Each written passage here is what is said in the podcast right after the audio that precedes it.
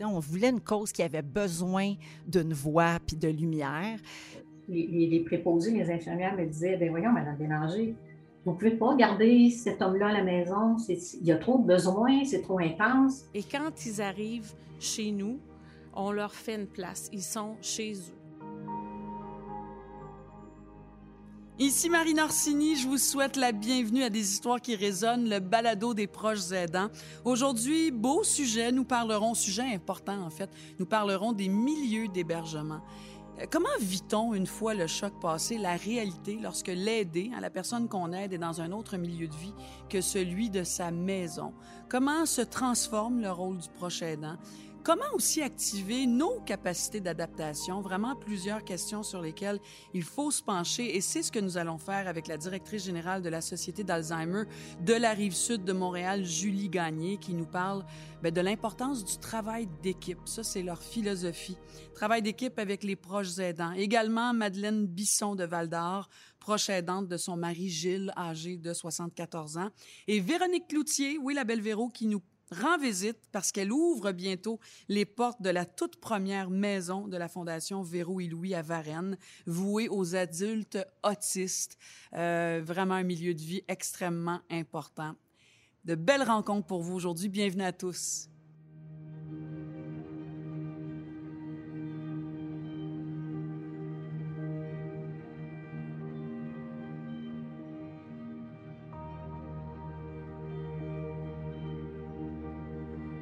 Dans le cadre de notre thématique euh, La vie en hébergement, nous avons le plaisir d'accueillir une fille qui a décidé, en duo avec son mari, de s'impliquer, puis pas à peu près, euh, auprès des adultes autistes pour qui, euh, quand on regarde ça, le futur pourrait vraiment sembler incertain, inquiétant, limité même, parce qu'après l'âge de 21 ans, ben, les services offerts aux autistes sont presque non existants.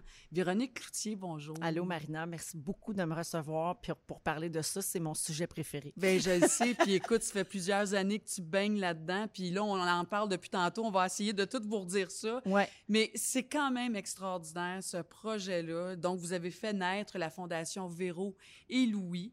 Et, euh, et c'est incroyable de penser qu'après l'âge de 21 ans, les autistes adultes sont comme quasiment orphelins de service. Oui, absolument. Il n'y a rien pour eux. C'est que la scolarité se termine à 21 ans pour les personnes autistes. Donc, après ça, tes options, c'est, bon, il y a évidemment des centres de répit, des centres de jour qui sont ultra importants, qui sont essentiels. Et ça, il y en a euh, des offres à ce niveau-là, mais il n'y a pas d'hébergement permanent. Ce qui fait que des familles euh, avec un adulte autiste, euh, quand les parents vieillissent ou si un des parents tombe malade ou s'il y a une, situation de précarité, euh, tu sais, ben là, il faut, que, faut retourner sur le marché du travail. Il y a beaucoup de, de, de, facteurs qui font que tu pourrais avoir besoin que ton enfant vive ailleurs que chez toi. Hmm. Puis, il n'y en a pas vraiment d'options. Donc, en ce moment, une personne autiste de, je sais pas, 25, 30, 50 ans peut se retrouver dans un CHSLD qui n'est ben pas du tout adapté à ses besoins.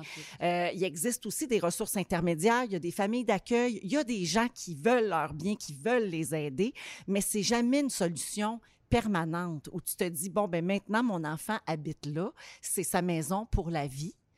Puis après, moi, je n'ai plus à m'inquiéter. Je m'en occupe, je l'aime, je vais le voir, je l'amène chez nous à Noël, mais je n'ai pas à m'inquiéter de est-ce qu'il est bien au de quotidien. tous ses besoins. à long terme, quand je vais vieillir, quand je vais mourir, où est-ce qu'il va aller? Nous, c'est à ce besoin-là qu'on voulait répondre. Donc, c'est toujours important pour moi de le remettre en contexte parce que ça heurte des gens euh, qui, euh, qui œuvrent déjà dans ce milieu-là euh, quand je dis que ça n'existait pas. non, non, il y, a, il y, en a des services. Il y a certains services, il y a certaines ressources, mais l'hébergement permanent hmm. adapté avec une programmation offerte pour les personnes autistes, ça, ça adaptée entièrement à leurs besoins. Ça, il n'y en avait pas. Et c'est ça qu'on a essayé de faire. Est-ce qu'on l'a fait, en fait? Oui, oui. On l'a pas essayé, on, je dirais qu'on l'a fait. Pas mal, pas mal, entièrement. À quelques euh, semaines de l'ouverture de la maison, je te dirais qu'on l'a fait. Incroyable. Est-ce qu'on peut dire aussi, euh, Véro, que c'est un peu de la faute de Guylaine Gay, tout ça?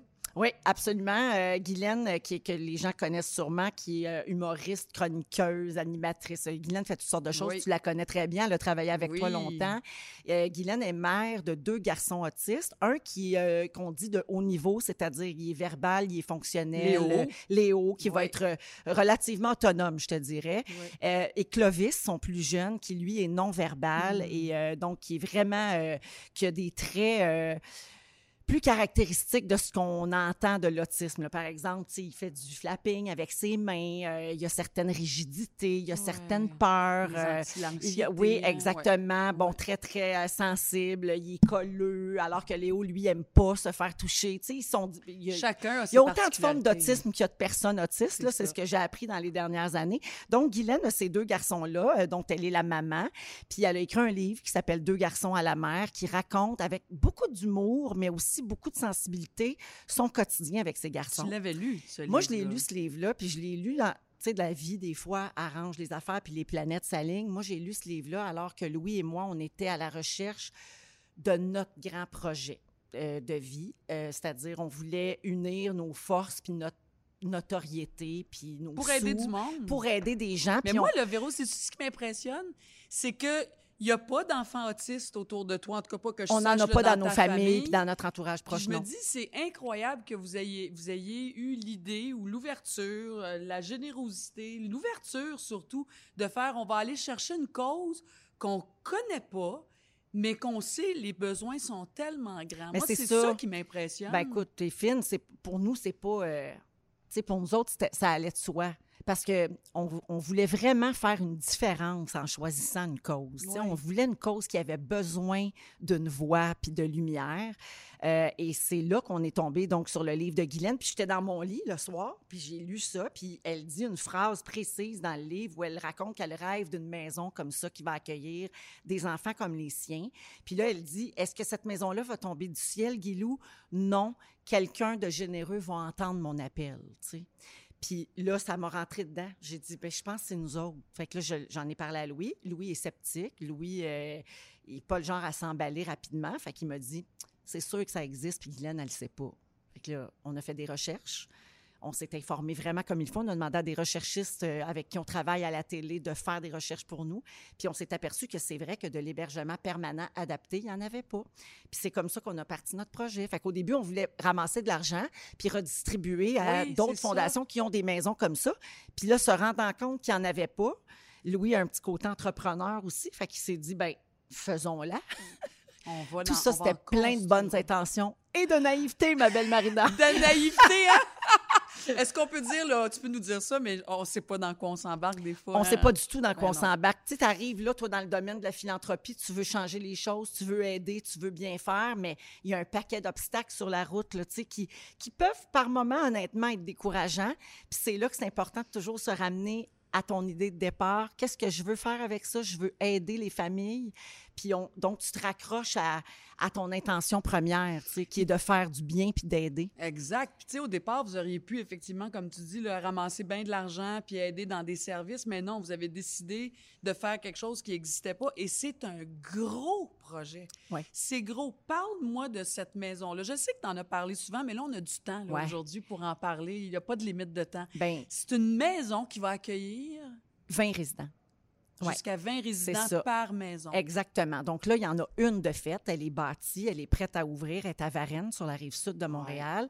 La ville de Varennes nous a donné un terrain au tout début, quand on a annoncé le projet. Ils nous ont donné le donné terrain. le terrain, oui. Tu sais, ça prend beaucoup de gens avec du cœur pour euh, mettre sur pied des projets de cette envergure-là. Donc, la ville de Varennes a levé la main tout de suite parce qu'on avait établi avec le ministère de la Santé que c'était en Montérégie que les besoins étaient les plus grands et les plus urgents.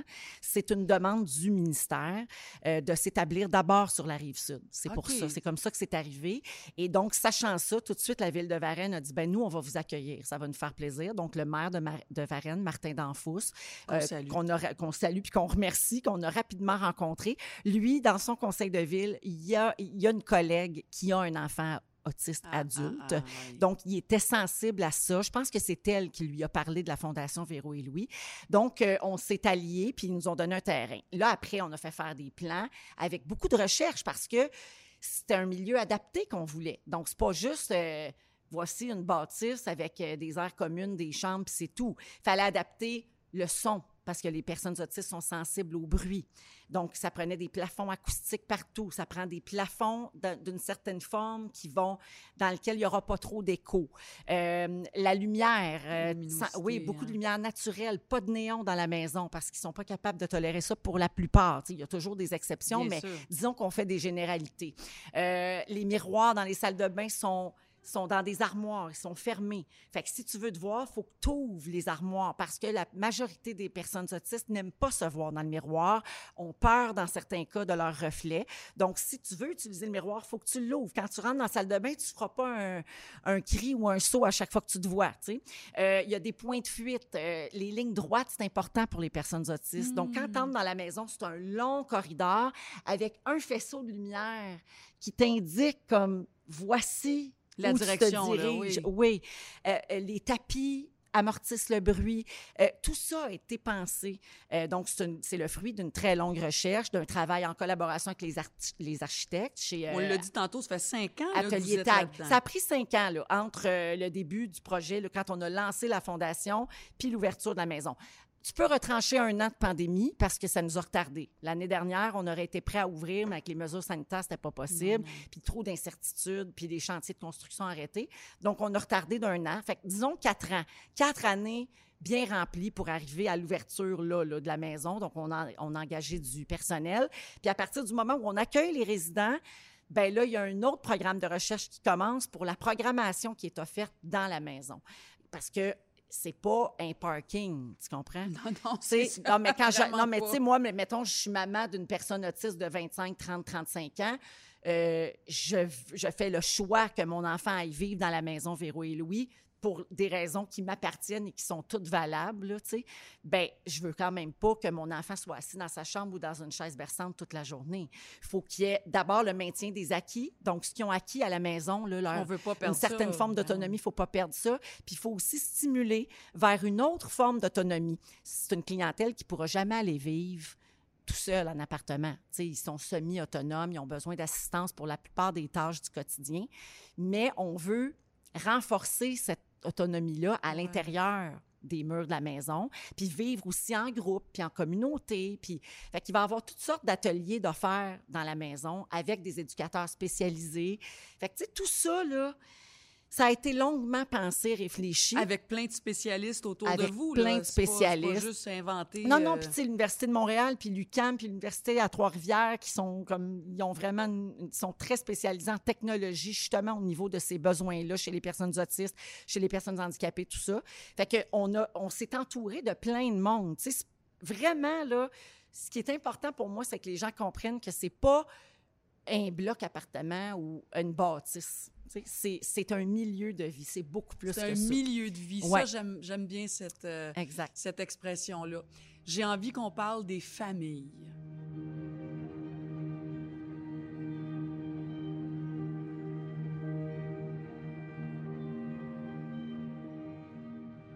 On est en compagnie de Véronique Cloutier euh, dans le balado euh, des proches aidants et on parle aujourd'hui, on parle de la vie en hébergement et quel quel, invité idéal parce qu'on parle de la fondation, donc Véro et Louis et ces maisons-là pour les autistes adultes.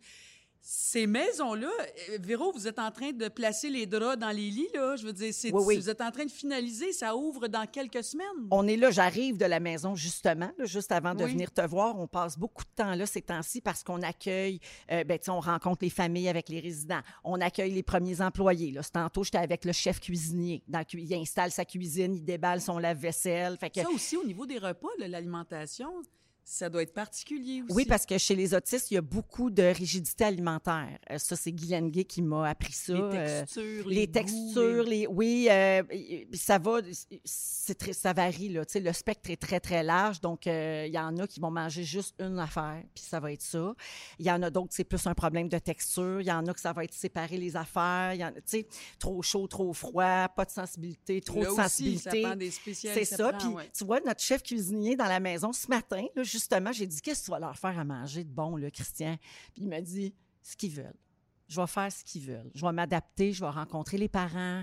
Puis lui, il va bâtir son menu autour de ça, puis des désirs de nos résidents. Imagine. Fait que c'est vraiment personnalisé, puis c'est fait avec tellement d'amour, Marina. C'est ça qui est Mais j'ai le plus de frissons, je te jure, j'ai des frissons de la tête aux pieds à t'écouter, à regarder tes yeux. Mais tu sais, ces temps-ci, nous autres, on pleure beaucoup parce qu'on est justement dans les... On est sur les derniers milles de, de la concrétisation de ce projet-là, puis vous euh, arrivez au fil d'arrivée. On arrive, là, tu sais. La première fois qu'on a visité la maison avec des murs, puis des portes, puis des lumières, puis des salles de bain, on, on a pleuré, on a capoté. Là, on est dans l'autre étape. On rencontre les familles, tu sais. La semaine dernière, je suis, je suis montée à l'étage où il y a les chambres, puis là, sur les portes de chambre, il y a la photo avec le nom de chaque résident.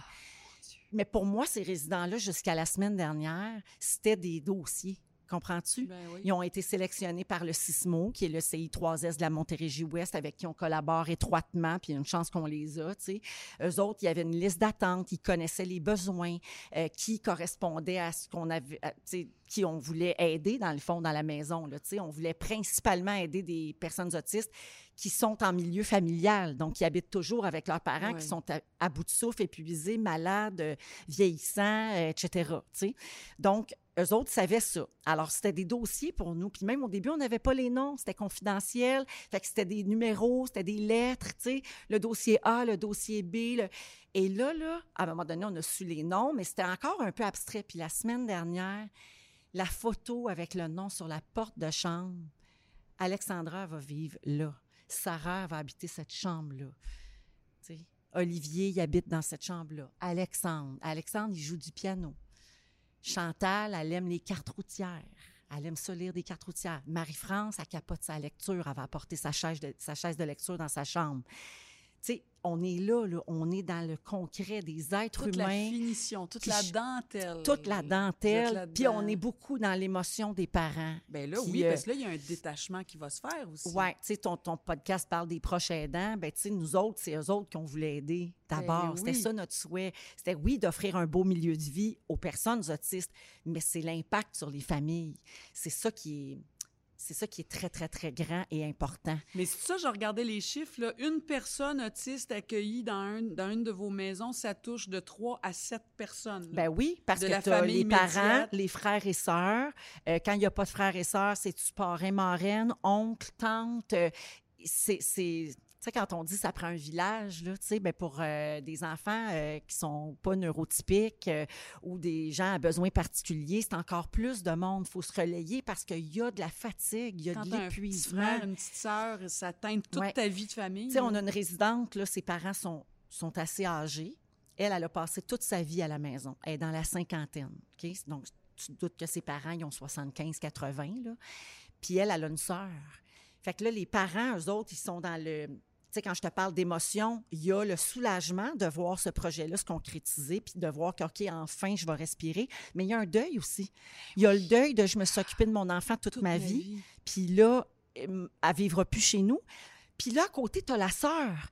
La sœur qui, elle, est plus dans le soulagement parce qu'elle, elle savait que c'était la prochaine, là quand les parents pouvaient plus ou si les parents, meurent. Sont à bout, là. Oui. Puis elle, la prochaine sur la liste, mais elle, là, moi, je la connais pas, sa sœur, là, tu sais. Elle a-tu euh, elle-même des enfants à besoins particuliers? Es-tu séparée monoparentale? Ah, As-tu trois jobs? As-tu, tu sais, elle a-tu de la place dans sa vie pour accueillir sa sœur, même si elle l'aime de tout son cœur? Peut-être que non, tu sais. Puis puis on n'a pas les compétences, c'est ça qu'on veut souligner ben avec cette, euh, cette balado-là. C'est que les proches aidants, on a beau aimer nos enfants, nos parents, nos, nos familles, on n'a pas les compétences. Pas toujours. On n'est pas des thérapeutes, on n'est pas des médecins, on n'est pas des éducateurs spécialisés. Exactement. Absolument. C'est pour ça qu'il faut aller chercher de l'aide. Exact. Puis, tu sais, on parle beaucoup du cas extrême. Nous autres, au début, là, on pensait beaucoup aux parents vieillissants euh, qui, qui s'inquiètent de qu'est-ce qui va m'arriver si je meurs. Je n'ai pas le droit de mourir ben ou d'être très malade. Tu sais, nous autres, on pensait beaucoup à ça. Puis chemin faisant, tu te rends compte que c'est pas juste ça. C'est aussi que quand la vie est faite d'une certaine manière, quand on décide d'avoir des enfants, ben c'est parce qu'on va les élever, les éduquer, on va les amener à l'âge adulte. Notre but, c'est de les rendre autonomes, puis qu'un jour, ils fassent leur vie.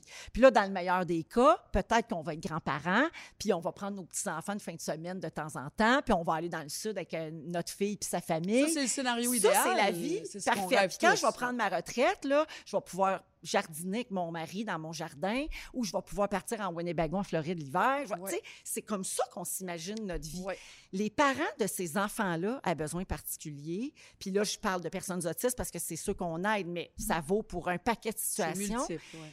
Les proches aidants, ils ont aussi le droit de- de- d'avoir ces rêves-là, puis ce répit-là, tu comprends? De poursuivre leur rêve, de, de, de continuer à avoir des rêves. Oui, tu sais, c'est pas normal qu'à 62 ans, tous les jours encore, tu brosses les dents de ton fils, que tu le rases, que tu Qu'il en a fasses à 25 ou manger, 32 qu'il en a 40, 25, ouais. 32. Tu sais, Ouais. c'est pas supposé d'être comme ça, la vie.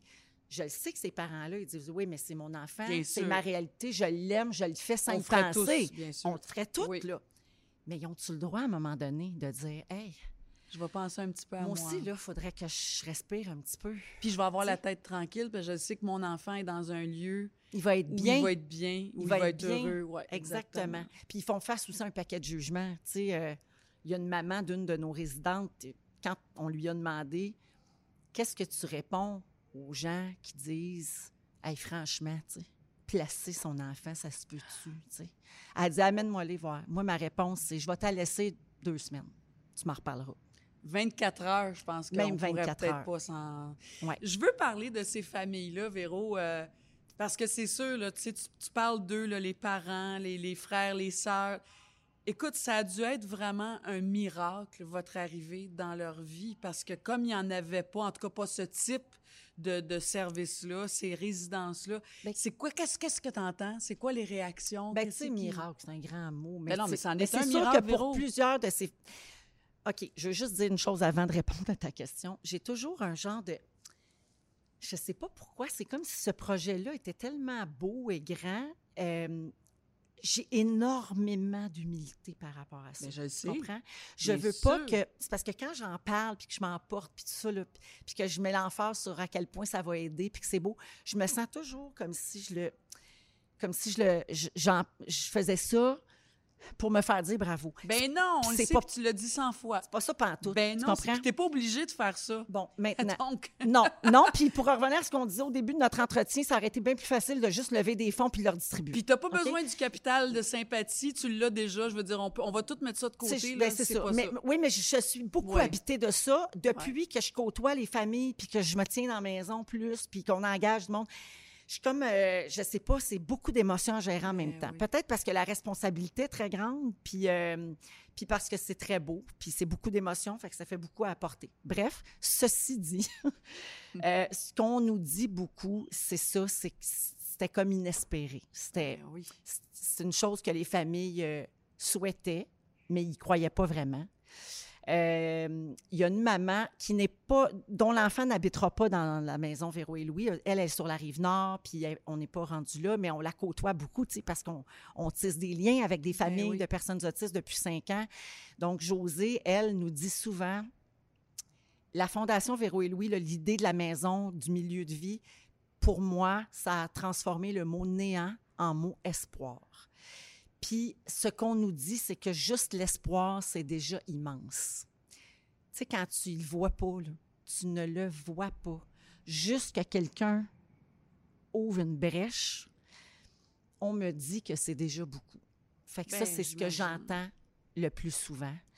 Euh, comme tu dis, la paix d'esprit. Euh, Puis, tu sais, dans les cas plus extrêmes, on a des résidents dans la cinquantaine, nous autres. là, les parents vont s'octroyer le droit de mourir. Peux-tu croire à ça?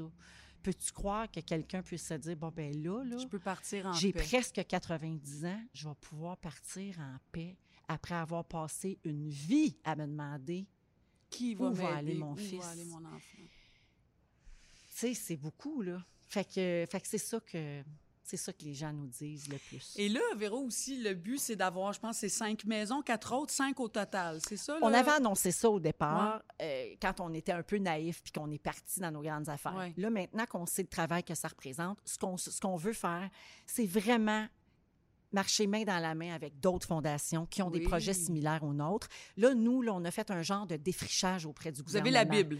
On a la Bible. La bâtisse, c'est telle que telle. Elle est adaptée, tout ça. Oui, tu peux suivre le modèle. Tu peux la faire plus petite, plus grande, plus longue, plus haute, euh, selon le terrain que tu auras, en milieu rural, en milieu pour 30, urbain. Pour 50, oui, peu ça, ça s'adapte. Puis ça, c'était le bout plus facile, je te dirais. Le plus grand défi, c'est le partenariat avec le gouvernement. Parce que les services à l'intérieur de la maison sont couverts par le gouvernement. Ils nous octroient un montant par résident par année. On a fait une entente avec le gouvernement sur 10 ans. Euh, qui, est renégociable, rediscutable, mais nous autres, tout ce défrichage-là, c'est ça qui a pris cinq ans. Tu comprends? Et là, maintenant que la maison ouvre, Là, c'est à nous de faire la démonstration sur les 24 prochains mois que ça fonctionne, que c'est utile. Et qu'on peut et on doit reproduire ça. Alors maintenant, prenez notre deal à nous autres, puis donnez-le à toutes les autres qui veulent le faire, pour pas qu'eux aient à se retaper le même chemin. Ben, c'est ça, on a le livre d'instruction. Oui, puis tu l'as dit tantôt, nous autres, Louis puis moi, on n'a pas d'enfants autistes. On n'est pas des parents à bout de souffle épuisés de s'occuper d'un enfant ou d'un adulte autiste à la maison ou handicapé.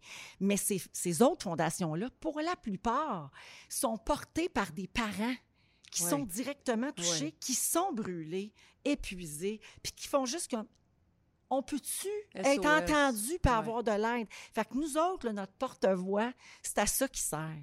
Notre spotlight qu'on voulait, qu'on avait déjà, Louis puis moi, puis qu'on a voulu prendre, puis tourner sur une cause, c'est à ça qui va servir le plus. C'est mon plus grand rêve en ce moment. Que d'autres maisons naissent aux quatre coins de la province, à partir de ce modèle-là. Puis hmm. après, ça s'appellera plus Véro et Louis, puis tout ça, puis ça n'a plus aucune importance. Ce qui est important, c'est qu'on aura aidé au départ, puis que ça fera des petits. Mettre en place un véhicule qui va continuer. Après 20 personnes aidées et leur famille, il y en aura 40, 60, 200, 10 000 un jour peut-être, qui sait. On le souhaite. Véro, merci tellement. Bravo. Merci à toi. Puis bravo à tous ces, ces adultes, ces familles, ces parents qui vont jouir, qui vont profiter de, cette nouveauté-là dans leur vie. En espérant que tout ça va bien se passer pour tout le monde, que c'est une, adaptation qui va se faire en douceur de part et d'autre. Puis, euh, euh, puisque je suis ici, j'aimerais lever mon chapeau euh, et envoyer tout mon amour à tous les proches aidants parce que j'en côtoie depuis cinq ans, puis je vois vraiment le don de soi que ça prend, puis c'est tout à fait admirable. Bien, le message est transmis. Merci, Véronique Cloutier. Merci à toi.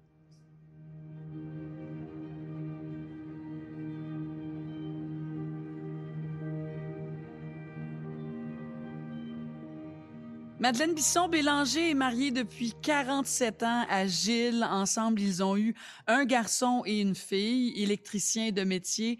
Le 21 décembre 2011, à précisément 16h30, Gilles a reçu un diagnostic de démence frontale Si on recule à sa retraite en 2005, ils décident tous les deux de partir en motorisé et font 100 000 kilomètres de route puis un autre 500 km sur la côte ouest des États-Unis. J'imagine que le bonheur est dans le cœur, la vie est belle, remplie de rêves à réaliser.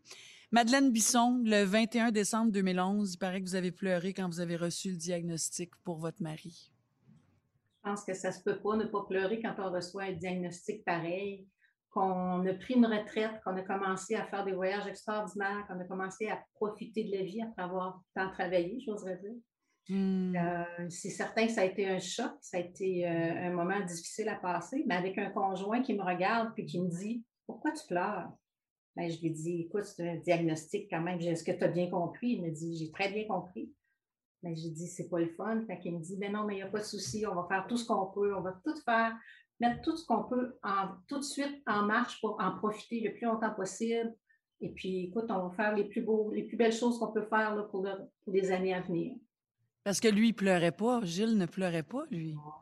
Gilles, c'est un résilient. Gilles, c'est quelqu'un qui, prend les coups, qui, fait ce qu'il peut faire de mieux après avec, les, avec ce qui arrive dans la vie.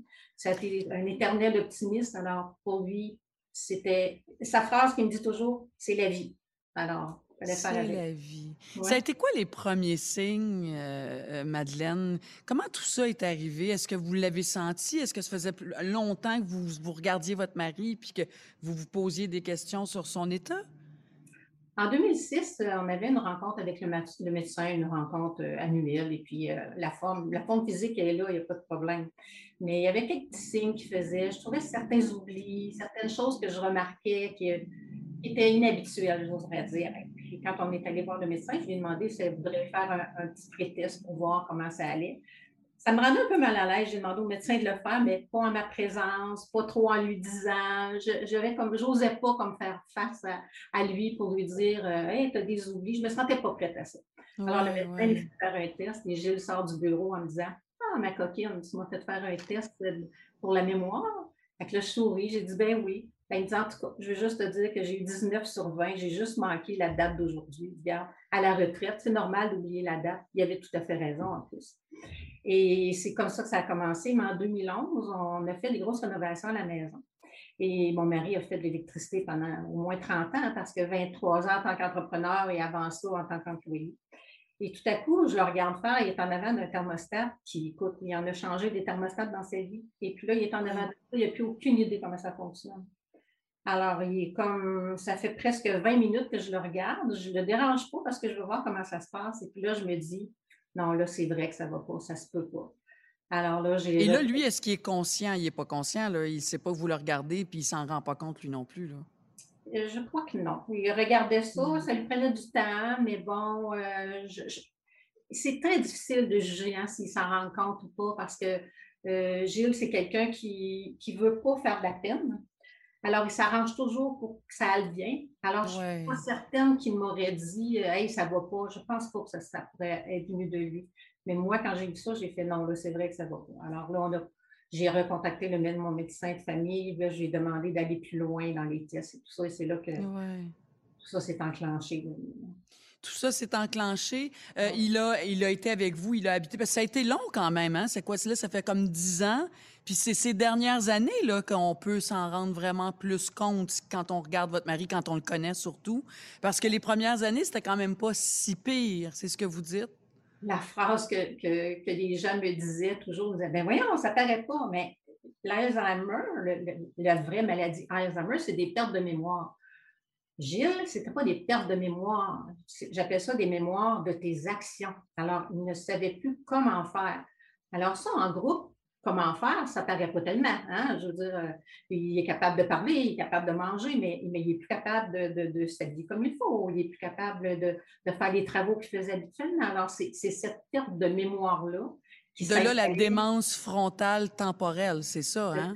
Oui, on dit fronto-temporal, exactement. Oui, c'est ce qui est arrivé. Alors, ça, c'est la partie du cerveau qui est touchée. C'est la partie du cerveau cognitif. Alors, toutes les actions qu'on est habitué de faire, les choses que l'on connaît, bien, on, les, on les perd graduellement. Mais la mémoire, Gilles a encore beaucoup de mémoire. Il se rappelle de lui, il nous reconnaît. Euh, si je lui parle des amis, il, réagit, euh, il, entend la voix de son frère, de, ses frères, je voudrais dire, et il les reconnaît. Alors ça, même après un diagnostic, ça va faire 10 ans en décembre, le diagnostic. Même après tant d'années, cette mémoire-là est encore présente. Oui. Et donc, c'est les acquis hein, qu'on perd, en fait. C'est les acquis. Euh, on fait un bout de chemin là, dans le temps. Je sais qu'à un moment donné, votre fils lui a offert une montre GPS en cadeau. Et j'aime bien, ça, a été quoi votre réaction? Ben, écoutez, la, raison de l'achat, c'est qu'en 2017, bon, c'est sûr que la maladie prenait de plus en plus de place. Alors, nous, on avait une maison sur le bord de l'eau, c'est quand même, quand même assez grand. Alors là, je trouvais que ça commençait à être un petit peu trop difficile à, gérer, à garder. Ben Alors, euh, on en est venu d'un commun accord. Ça n'a pas été facile parce que lui ne voulait pas quitter cet endroit merveilleux. Alors, d'un commun accord, on a décidé de vendre la maison et de s'en mettre plus centre-ville, plus, proche de, toutes les choses à Val-d'Or. Et euh, alors là, à ce moment-là, pour lui, ça lui faisait perdre ses repères parce qu'à l'autre endroit, il faut dire que Gilles, c'est un grand marcheur et pendant des années, des années, il marchait 7, 8, 10 km par jour. Et il y avait toujours la même petite marque qu'il faisait à l'autre endroit où on était, à l'autre maison. Mais là, en déménageant à un nouvel endroit, j'ai dit, oh là, c'était moins facile parce que là, mmh. c'était complètement ailleurs. Et il voulait continuer à marcher. Alors, moi, pour, le, tenir à c'est bien sûr, je ne voulais pas arrêter ça. C'est un équipe extraordinaire, la forme physique. Hein. Alors, euh, j'ai marché avec lui. Alors là, il me disait, on va-tu marcher? Bien là, moi, dans le déménagement et tout ça, ça commençait à être plus compliqué. Alors, mon fils, il m'arrive une bonne journée, et il me dit, maintenant, j'ai trouvé une montre avec un GPS dessus. Alors, on va pouvoir le suivre partout où il est. Alors là, moi, je lui ai dit, eh, oui, ça c'est génial, ça va lui garder son autonomie, puis ça va me permettre un peu de répit. Il faut, faut s'avouer les vraies choses. C'est quand même. C'est quand même beaucoup d'attention, c'est beaucoup. C'était pas tellement de l'aide physique que j'avais donné, mais de l'aide, de la surveillance. Oui, oui. Il y a des il y a des étapes, Madeleine. Je pense que l'étape où on a dû lui enlever son permis de conduire, parce que vous en êtes arrivé à ça, il est arrivé un incident aussi lié à ça. Hein? Bien, il est arrivé un incident, mais comme, comme je vous disais depuis le début, Gilles s'arrange pour que ça se passe bien. Alors, euh, il est arrivé un petit incident, on était mis au courant, pas un accident, rien de grave. Puis on était mis au courant, et puis euh, quand il est revenu de sa petite balade, euh, il est rentré à la maison, fait je lui ai dit, bon, ça a bien été, oui, oui. J'ai dit, t'es pas arrivé un petit quelque chose cet après-midi? Alors, il s'assoit à la table. Il avait déjà son permis de conduire dans la main. Puis il m'a dit, je pense que je suis mieux de conduire à partir de maintenant. Alors, il m'a donné son permis de conduire, ça s'est eh, mon Dieu! Il m'en a jamais reparlé, il n'a jamais redemandé pour conduire. Il avait pris conscience à partir de ce moment-là, puis il était mieux de plus conduire. Mais c'est incroyable comment votre mari semble avoir vraiment une force de caractère. Je veux dire, est-ce qu'il y a eu des moments pour lui de, de découragement, de colère? Là, je parle dans ces premières années-là. -là, est ce qu'il y a eu des épisodes comme ça qui étaient vraiment, ben, où on, on, le retrouvait vraiment bouleversé, j'imagine? Je ne croirais pas, mais c'est jamais. C'est jamais arrivé. C'est jamais arrivé. C'est incroyable. Gilles est un gars comme ça, je vous le dis, la, la résilience sur deux pattes, c'est incroyable. Il fait face à ce qui arrive, il passe à travers ça. Euh, pendant une longue période, on a parlé beaucoup, son recul de, de plusieurs années, on parlait beaucoup de l'aide médicale à mourir. C'est quelque chose que Gilles aurait vraiment aimé. Alors là, on écoutait toujours ces émissions-là. Moi, dans un état vraiment, les larmes aux yeux, je, me disais, on serait mieux de pas écouter ça. Il disait, je veux tout écouter. Je veux comprendre. Alors là, je vous dis ça pour, pour, vous expliquer comment Gilles traverse à travers les épreuves qui arrivent d'une façon incroyable. Puis vous dites que vous avez un mari qui vous rend ça facile. Ce sont vos mots. Hein? Ben, c'est les, les, mots qui me viennent à la bouche parce qu'il me rend ça facile, parce que depuis qu'il est entré en CHSLD, il ne m'a jamais demandé pour sortir. Ben, c'est euh, ça, parlons-en, parce que là, l'étape après ça, on fait des sauts, mais en 2019, ça devient plus difficile parce que là, Gilles passe par des périodes d'hallucination. Bien, ce type de démence-là, c'est ça. C'est en plus de perdre tous tes moyens cognitifs, tu sais qu'à un moment donné, les hallucinations s'installent. Euh, c'est assez triste à voir, c'est assez triste à vivre pour lui parce que ça lui crée beaucoup d'angoisse, ça lui crée de la peur, il n'est pas bien. Euh, c'est un Gilles que je ne connaissais pas. Euh, Gilles est calme, Gilles est... Bon, il a son petit caractère, on s'entend, mais dans ben la vie ben tous jours, c'est un gars calme, c'est un gars... Et puis, c'était pas comme ça. Ça s'est passé très difficile, très difficilement. Alors, ça a commencé fin 2018, mais je dirais que janvier, février, mars 2019, ça a été des mois très difficiles où ça s'est intensifié, où ça a pris beaucoup de place, ou même si j'avais de l'aide à la maison, euh, il y avait des organismes qui venaient me donner un peu de répit. Euh, ça ne marchait pas parce que c'était, c'était trop intense pour lui. J'avais quand même des petites techniques qui l'aidaient. Là. Euh, je, lui ai commencé des livres audio pour le calmer. Il y avait des écouteurs sans fil, il écoutait des livres. C'est un gars qui aimait beaucoup lire, il, était, hmm. capable. Alors là, ça, on trouvait certaines choses qui, qui le calmaient. Mais euh, là, on n'y arrivait plus. Là. Dans les derniers mois, on n'y arrivait plus à, le calmer. Donc, justement, on n'en arrivait plus. Donc, ça, ça nous amène à la décision difficile euh, de parler d'hébergement, de lui trouver un endroit sécuritaire pour lui puis pour tout le monde en même temps. Ça, ça a été comment, cette étape-là? Donc, un premier CHSLD? Oui, un premier CHSLD, euh, pas très loin de chez nous. Il y a un, CHSLD qui est très reconnu.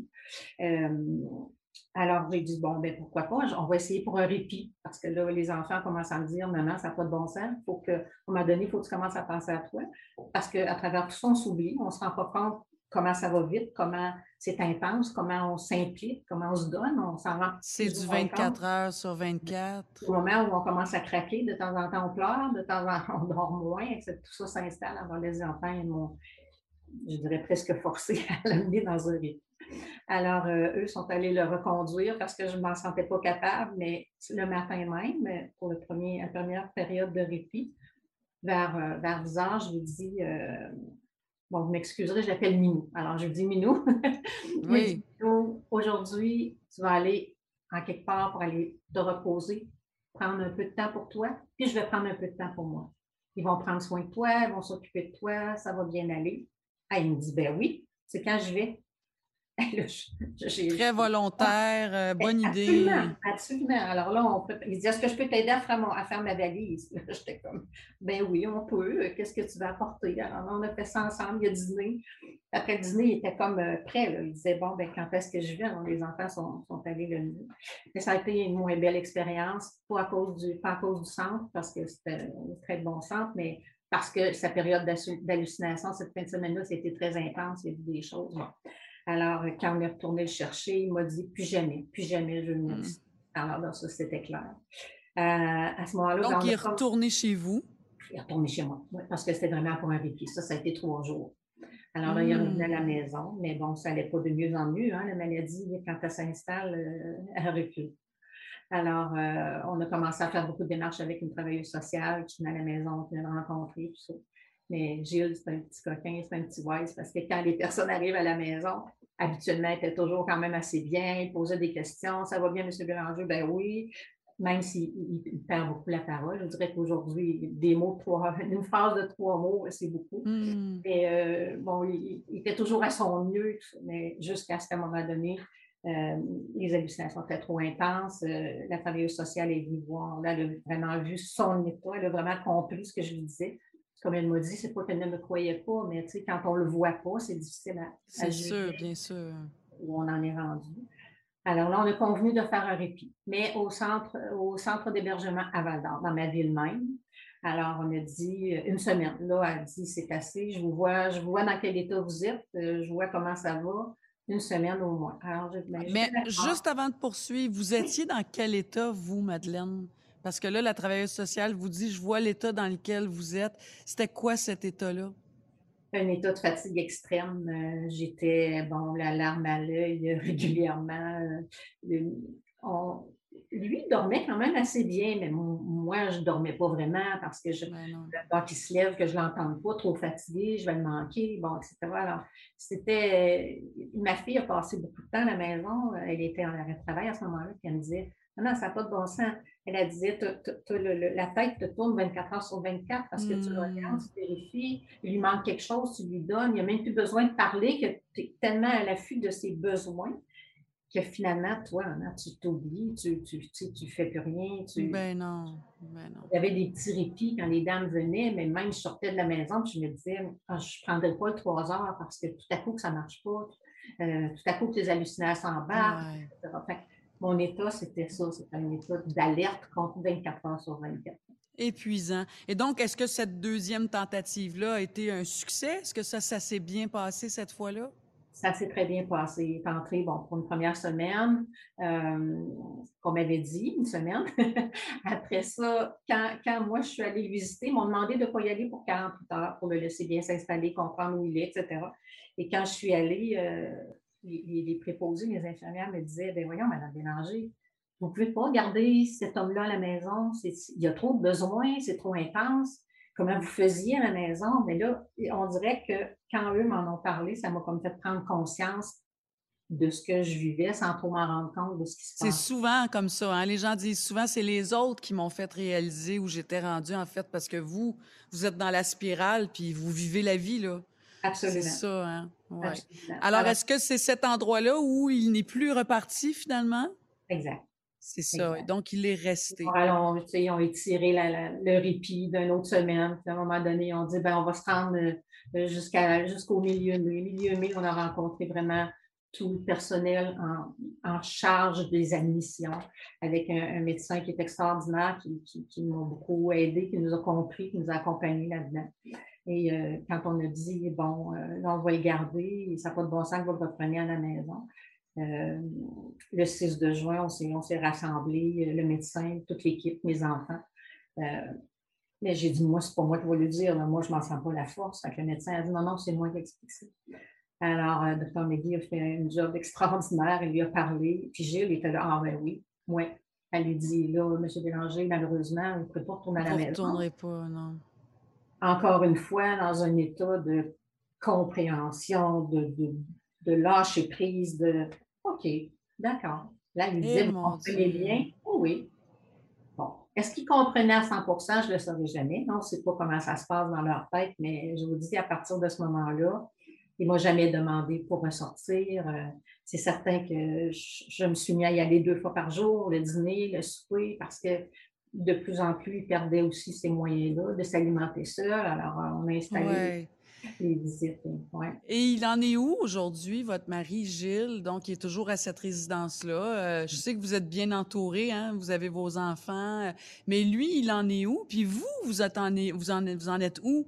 Dans votre propre cheminement? Comment, comment ça se passe? Euh, quand vous dites on est bien entouré, mais vraiment bien entouré, vous parlez des enfants, mais il faut parler aussi des amis qui nous ont accompagnés. Euh, quand moi, j'avais pris le rôle d'aller euh, l'alimenter deux fois par jour, à un moment donné, j'ai dû arrêter pour une intervention. Les amis ont pris le relais. Euh, C'était incroyable de voir le, lien, tous les liens d'amitié, tout ça qui se sont je dirais, hmm. renforcés même avec ça. ah, puis des fois, c'est le contraire. Hein? Souvent, c'est le contraire. Les gens, les gens ne savent plus où se placer, savent plus quoi dire, ils s'éloignent très souvent. Alors, vous, ça a été le contraire, en fait. Hein? Le, groupe rapproché avec lequel on était euh, ont vraiment pris le relais. Euh, ça a été génial. Bon, euh, c'est sûr que lui, la maladie fait son chemin. la pandémie m'a empêché d'y aller pendant deux mois, deux mois, jour pour jour. Euh, j'avais peur un peu à ce qui était pour arriver parce que je ne savais pas, pas d'accompagnement, comment ça se passe. Exact. Finalement, euh, j'aime pas les appeler les anges parce que pour moi, les anges, c'est quelqu'un qu'on ne voit pas. Mais au contraire, les, infirmières, les préposés, c'est des personnes extrêmement présentes. Ah oui. Ils m'ont tellement aidé à passer au travers parce qu'ils ont eu la gentillesse de me faire des, vidéos, des FaceTime euh, aux deux trois, deux, trois fois par semaine. Ils m'envoyaient des photos pour voir comment ils étaient. Alors, pendant ces deux mois-là, ben, c'était un deux mois pour moi pour me retrouver. J'avais pas, pas le choix. n'avais pas le choix, mais on n'avait rien à faire autre. Oui, oui. un moment qui m'a appris aussi que même si j'y suis pas, il survit très bien.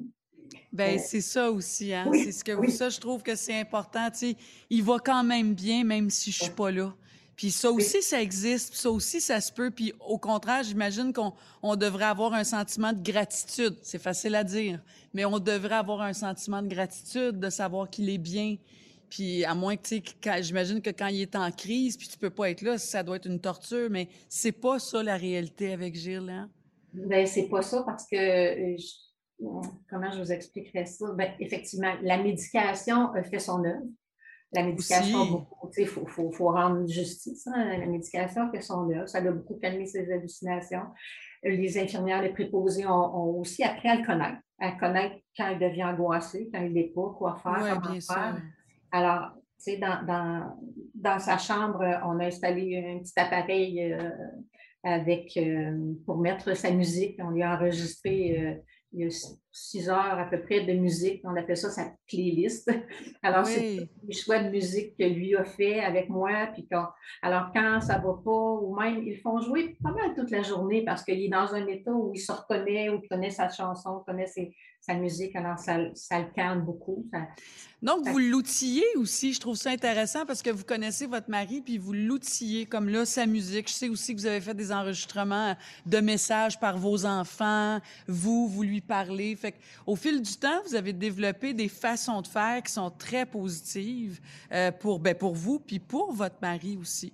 Je trouve ça vraiment très, très inspirant, Madeleine. Euh, Merci d'avoir pris le temps de, partager ce véhicule-là que vous avez euh, euh, avec votre mari Gilles dans votre réalité. Euh, c'est un beau cadeau que vous nous faites aujourd'hui. Je vous souhaite paix, joie, santé, puis une bonne continuation malgré le contexte. Et merci d'avoir été là avec nous. Merci à vous, c'est bien apprécié. Merci. Ça fait plaisir. Oui, on vous embrasse. Embrassez votre mari. À bientôt. Merci. Au revoir. Bye bye, Madeleine. Bye.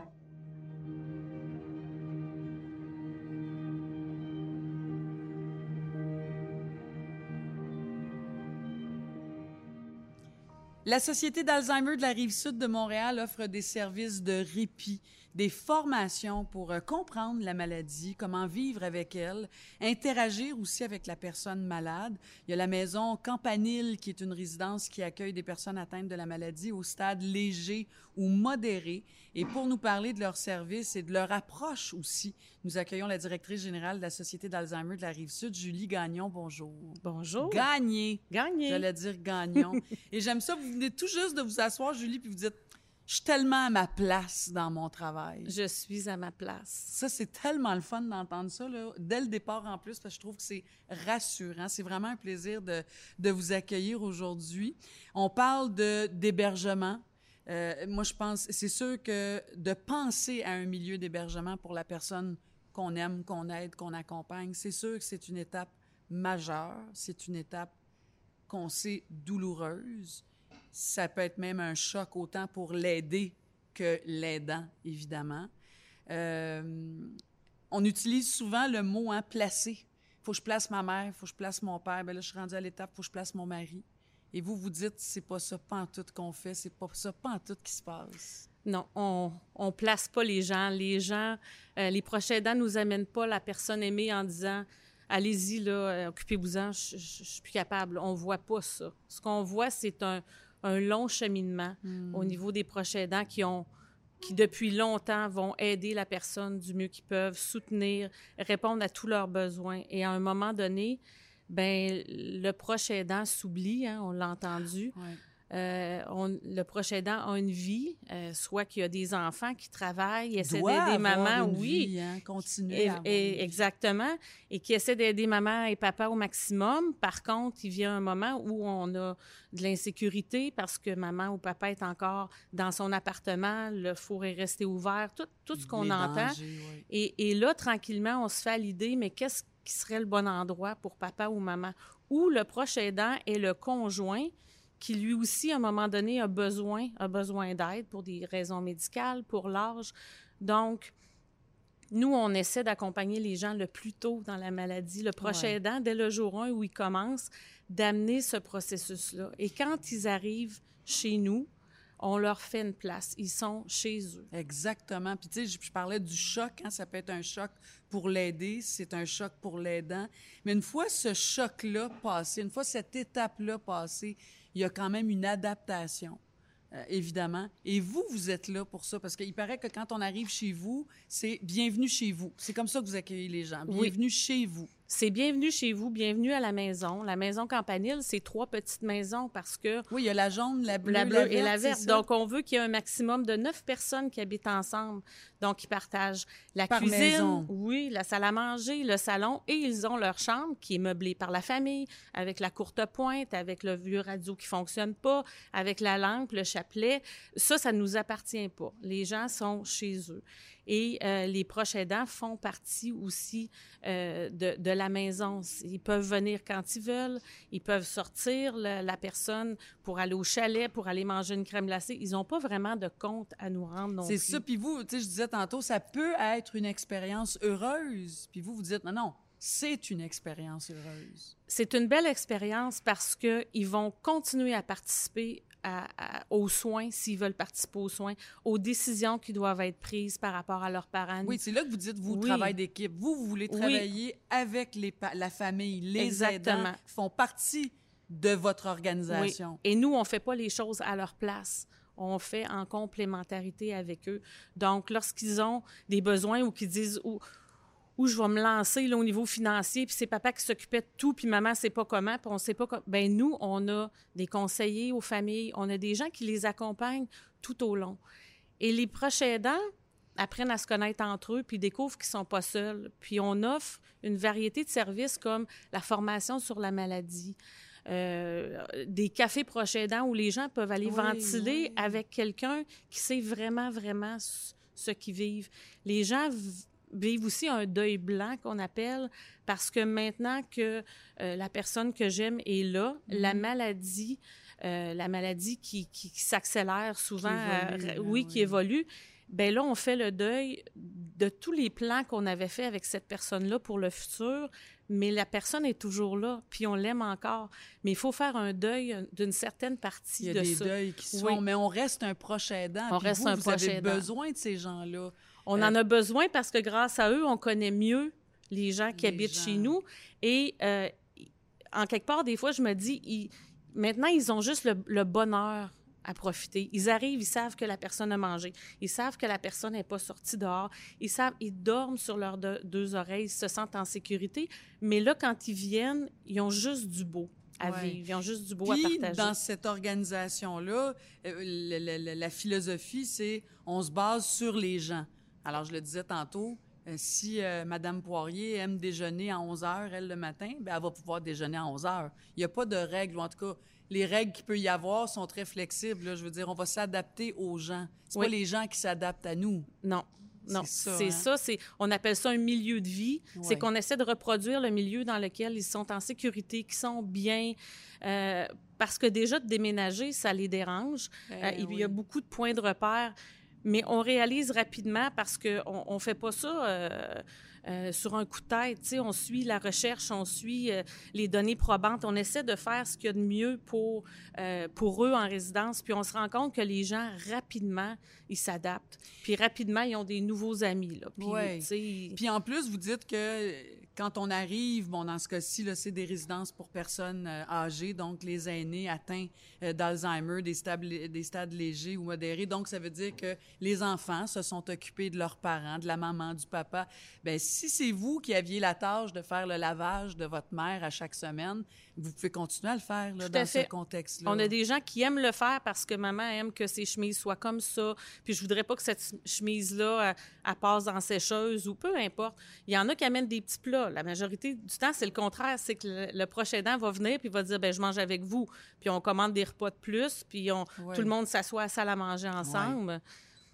Puis les, les, aidants sont, sont, bienvenus à toutes les étapes. Oui. Et euh, vous dites aussi que c'est important pour vous que les familles fassent connaissance des résidents. Hein? La famille de monsieur, de monsieur Poirier, justement, la famille de Madame euh, Saint-Germain, ou euh, pour vous, c'est important de créer donc quasiment une famille plus élargie même. C'est exactement ce que c'est. Souvent, c'est ça parce que on va voir qu'il y a des gens qui aiment aller marcher dans la cour. Donc, si toi, Marina, tu viens, ben tu dis, c'est sûr que je vais amener Madame Champagne, elle aime ça marcher, je m'en vais faire marcher maman en même temps ou une telle, une telle aime jouer aux cartes. Donc, il y a un partage qui se fait, mais il y a beaucoup aussi de liens d'amitié qui se créent entre les proches aidants. Euh, les gens sont, sont malades, oui, la maladie évolue, mais quand même, je mm. dirais, c'est pas c'est pas des portes tournantes. Les gens vont quand même rester avec nous assez longtemps pour que les, les proches aidants qui sont là depuis un peu plus longtemps vont venir accueillir euh, les nouveaux, puis les rendre en confiance aussi. Là. des deuxièmes familles. Puis euh, c'est pas non plus un endroit où les personnes sont assises dans des chaises devant une télé. Là. Il y a des activités, c'est actif, on est proactif. Euh, il, paraît qu'il y a du dessin, euh, des jeux. Euh, on s'échange les albums de famille. il y a des marches d'organiser. Oui, on a un jardin thérapeutique. On a des, des, des, animatrices dans, dans, les maisons à tous les jours. On a notre personnel parce que on on, peut pas se comparer à un CHSLD. Hein. On a un ratio ben, neuf résidents par maison, c'est quand même extraordinaire. Mais, tu sais, dans, dans, un milieu public, par exemple, je pourrais dire, bon, un, préposé ou une infirmière auxiliaire va avoir 15-20 euh, clients. Chez nous, je vais avoir deux intervenantes pour mes neuf personnes. Donc, on a un ratio, c'est vraiment comme une famille. On est, les, les, les, le personnel est habillé euh, euh, en civil, pas maintenant, présentement, à cause de la pandémie, mais donc les gens se sentent vraiment euh, chez eux. Puis les familles vivent aussi, on est rassurés par ceux qui nous remplacent en partie. Hein, parce que, je veux dire, les aidants ont encore une place là, c'est juste que leur rôle se transforme.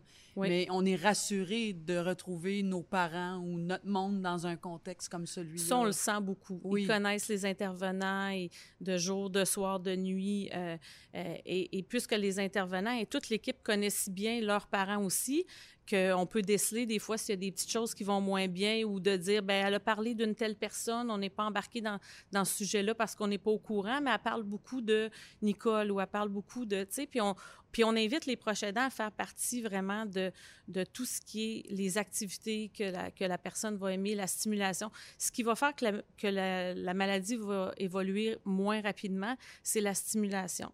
Puis la stimulation, ça ne veut pas nécessairement dire jouer aux poches à tous les jours, mais ça peut être de lire, ça peut être de regarder un album photo. Fait que si quelqu'un vient une fois par semaine pour chanter les deux chansons préférées de maman le soir parce qu'elle n'a pas d'autre temps dans sa semaine, c'est, cette personne-là, c'est un proche aidant qui vient Oui. donner un morceau de bonheur. Exactement. C'est Ouais. pas parce qu'on n'est pas là 24 Non. heures sur 24 qu'on n'est pas un proche aidant. Puis ce que je trouvais beau, tantôt, on jasait avant de commencer, mais ce que vous disiez, si j'ai à traduire, ce que vous disiez aussi, c'est que vous accompagnez les gens jusqu'au bout de leur vie et les familles restent Les familles restent. dans votre contexte en Les plus. familles vous restent. dites.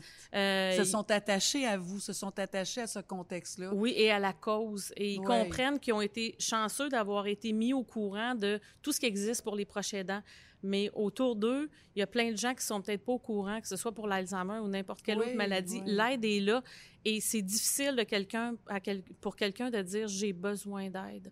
Mais les gens le font et dès qu'ils le font, ils se rendent compte que nous, on ne fait que supporter et leur donner ce qu'ils ont besoin pour continuer le plus longtemps que possible, pour continuer chez nous, pour continuer jusqu'à la fin. L'année dernière, il y a une dame euh, qui nous avait contacté au début du diagnostic parce qu'on offre de la formation, parce qu'on offre du, du répit à domicile, de l'accueil de jour. Donc, elle a cheminé longtemps avec nous jusqu'au transfert de son conjoint dans un CHSLD où il est décidé, décédé. Mais deux jours après son décès, elle venait faire la marche avec nous parce qu'elle a dit c'est j'appartiens là, j'ai besoin de faire ça, ça fait partie de ma réalité des dernières années. Qui de mieux pour témoigner ou pour Exactement. consoler quelqu'un d'autre qui arrive ou quelqu'un qui est un peu perdu dans tout ce, ce- toutes ces étapes-là euh, qui sont obligatoires à quelque part? C'est ces gens-là d'expérience. Ben moi, ma mère était ici, elle a été Oui. ici 5 ans, 10 ans. euh, C'est riche. C'est riche, et il faut vraiment, notre rôle, c'est vraiment d'être à l'écoute. Tu sais, des fois, je dis, si je vendais des voitures, j'inventerais un gadget, puis je m'organiserais pour dire aux clients qui en ont besoin. Mais c'est pas ça que je fais. Moi, je suis là pour écouter le client, puis voir qu'est-ce que ces gens-là, les proches aidants, ont besoin.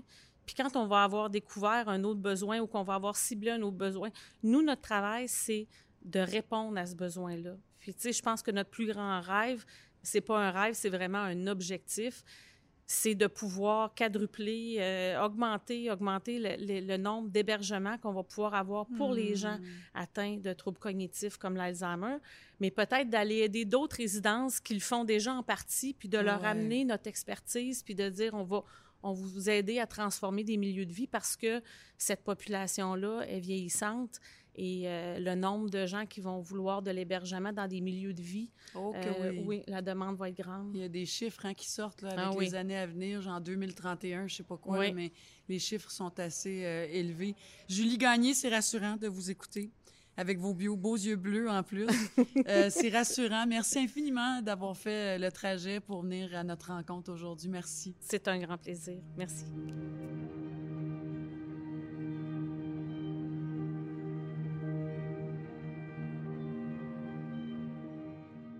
Merci à tous nos invités. Julie Gagné, directrice générale de la Société d'Alzheimer de la Rive-Sud de Montréal, Madeleine Bisson, proche aidante, et Véronique Cloutier, qui nous a parlé de la Fondation Véro et Louis. Nous vous remercions d'avoir été là, à l'écoute de ces histoires, de ces témoignages-là plus que pertinents. Si jamais, comme proche aidant, vous avez besoin de parler, si vous avez besoin d'être accompagné, c'est assez facile, hein, via le courriel info-aidant à l'appui.org. Par téléphone aussi, on peut parler à quelqu'un. 1-855-852-7784. Les conseillers, conseillères, je vous le dis souvent, sont là pour vous orienter vers les ressources disponibles dans votre région. Et vous avez peut-être envie de partager votre vécu de proche aidant. Ça nous intéresse toujours. Allez au appuibalado.ca dans la section témoigner de votre expérience. Dans le prochain épisode, parce qu'il y en aura un prochain, on est chanceux, on est content, nous allons traiter du deuil. Ça, c'est aussi une autre étape majeure. Alors, on se dit à très bientôt, j'espère, avec des histoires qui résonnent, le balado des proches aidants. Bye bye tout le monde.